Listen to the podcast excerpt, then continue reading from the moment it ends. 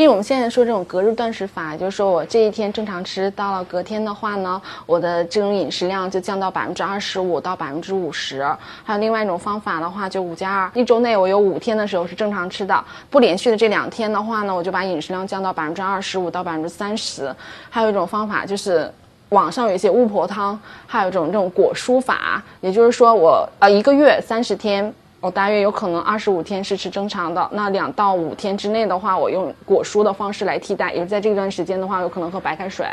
我喝果蔬汁，然后我喝其他的这种饮这种流质上的东西等等哈。所以这种其实上，如果这种轻断食的方式，再加上配上你很科学的饮食方式，就很科学的膳食法的话，是可行的。我们会发现，这种断食法它不但不会影响到我们的一个改变，就是它不会让我们体抵抵抗力下降，或者说精神萎靡这种现象，反而是在隔天的时候，你会出现一种精神充沛的一种感觉。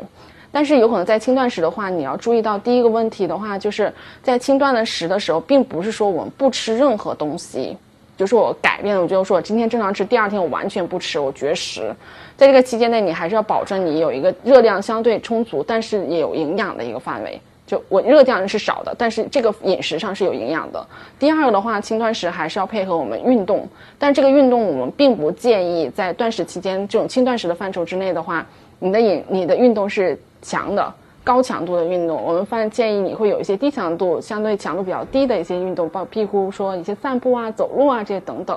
还有就是说，轻断食的期间内，你的热量虽然低，但是一定要营养。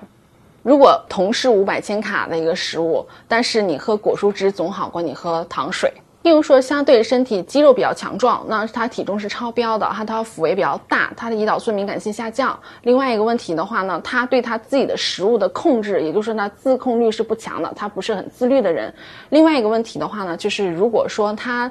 工作压力比较大，工作强度比较大，没有办法进行很科学或者很规范的一个饮一种减重方式的话，我们可以让他尝试一种轻断食的方式进行减重。